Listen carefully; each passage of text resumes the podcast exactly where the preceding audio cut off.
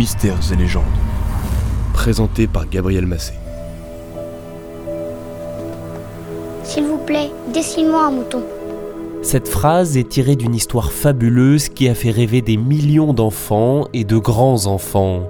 Elle vient du Petit Prince, le plus célèbre livre écrit par Antoine de Saint-Exupéry. Cet auteur de génie était aussi aviateur jusqu'à sa disparition en juillet 1944, une disparition mystérieuse. Si je suis descendu, je ne regretterai absolument rien. Ces quelques mots sont parmi les derniers à avoir été rédigés par Saint-Exupéry. Ils figurent dans une lettre écrite à l'un de ses amis la veille de son dernier vol, la veille du 31 juillet 1944. Ce jour-là, Saint-Ex se lève à l'aube. À 7h30, il arrive sur le terrain de l'aérodrome de Borgo en Corse il se prépare à effectuer une mission de reconnaissance photographique. L'objectif est de préparer le débarquement allié en Provence. À 7h55, l'aviateur commence à s'habiller. Il enfile une combinaison spéciale équipée de petites résistances chauffantes. Sa cabine n'étant pas pressurisée, il doit les déclencher pour supporter les températures terriblement froides en altitude. À 8h10, il s'installe à bord de l'avion Lightning P-38 numéro 223 et il commence la vérification des instruments de bord.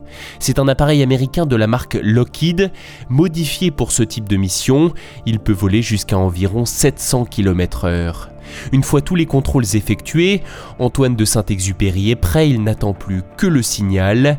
Il arrive à 8h40, le mécanicien donne le top de mise en route des moteurs.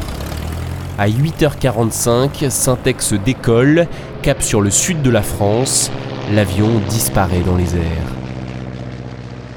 Ce qui s'est déroulé ensuite est un mystère. À la date du 31 juillet 1944, le carnet d'activité aérienne indique mission photo en haute altitude sur le sud de la France, non rentrée. Le commandant Saint-Exupéry devait survoler la vallée du Rhône avant de passer par Annecy et de faire un retour par la Provence, mais il s'est comme évaporé sans laisser la moindre trace. Pourquoi Syntex a-t-il disparu? Où a-t-il disparu? Comment a-t-il disparu? Pendant près de 60 ans, toutes ces questions sont restées sans réponse, un mystère total, jusqu'à ce qu'un événement à peine croyable ne se produise.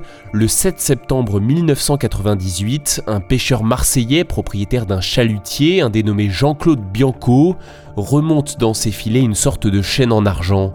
Quand il gratte pour voir de quoi il s'agit, il découvre que c'est une gourmette. Le doigt parce que c'était un peu sale dessus. Puis j'ai découvert le, nom d'Antoine. Et alors j'ai dit à mon second, j'ai dit tiens, euh, ben, il s'appelle comme moi, euh, mon deuxième prénom quoi. Et puis je frotte un petit peu plus, et qu'est-ce que je vois euh, C'est Exupéry. Ah, dit tiens, je rêve ou quoi c'est le témoignage du pêcheur ayant découvert la gourmette, un extrait du journal de France 2 du 28 octobre 1998. Sur cette gourmette, derrière le nom d'Antoine de Saint-Exupéry, il y a aussi entre parenthèses le prénom de son épouse, Consuelo, et sur deux autres lignes les noms de ses éditeurs et leur adresse. Si au début il y a un doute sur son authenticité, la gourmette est finalement authentifiée, le dossier Saint-Exupéry est rouvert, on sait désormais que le crash a eu lieu dans les Calanques. La découverte de cette gourmette attise la curiosité de nombreux plongeurs. Ils espèrent tous retrouver l'épave de l'avion de Saint-Exupéry. L'un d'entre eux, Luc Vanrel, se rappelle avoir repéré plus de deux ans auparavant une épave non fouillée au large entre Marseille et Cassis au pied des falaises de l'archipel de Rioux. Le plongeur se renseigne et apprend que le jour de sa mort, Syntex volait sur un Lightning P-38 modifié. Cinq avions de ce type se sont écrasés en mer pendant la Seconde Guerre mondiale, et sur les cinq, quatre ont déjà été retrouvés et identifiés. Si la carcasse qu'il a aperçue est bien celle d'un P-38 modifié, ça serait donc forcément celle d'Antoine de Saint-Exupéry. Il doit aller le vérifier. En mai 2000, Luc Vanrel replonge donc à 87 mètres de profondeur. Il examine l'épave et grâce à l'aide du spécialiste Philippe Castellano, il reconnaît une pièce spécifique de ce modèle. Il en est désormais certain, il a retrouvé l'avion de Saint-Exupéry. Une partie de la carcasse est remontée à la surface en 2003. Elle est alors définitivement authentifiée grâce à un numéro de série. Je vous le disais en titre, le mystère Saint-Exupéry est donc éclairci. 60 ans après sa disparition, les analyses sont formelles. L'épave retrouvée au large de Cassis est bien celle de l'avion de l'écrivain.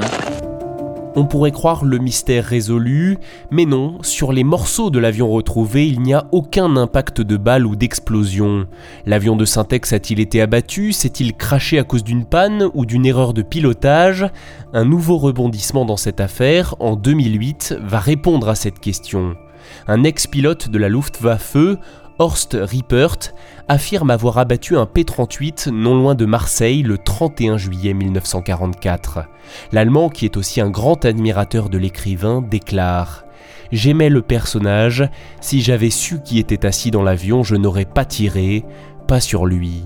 Ce témoignage, même s'il n'est étayé par aucune preuve matérielle, concorde parfaitement avec les faits que nous connaissons. Il relate sans doute la fin d'Antoine de Saint-Exupéry.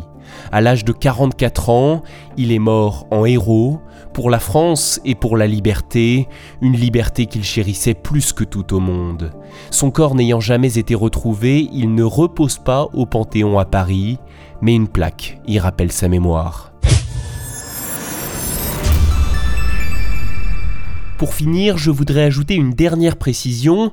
Il existe une autre hypothèse. Dans un livre paru en 2017, quatre auteurs avancent que l'aviateur aurait pu survivre à la chute de son appareil. Il aurait alors été arrêté et torturé avant de mourir rapidement en captivité. Après avoir fait d'importantes recherches sur le sujet, cette nouvelle piste ne m'a personnellement pas du tout convaincu. Libre à vous de vous documenter et bien sûr de penser le contraire. Cet ouvrage intitulé Saint-Exupéry Révélation sur sa disparition a au moins le mérite de nous faire comprendre que nous ne lèverons jamais complètement le voile sur la mort de Saint-Ex, il restera toujours une part de mystère.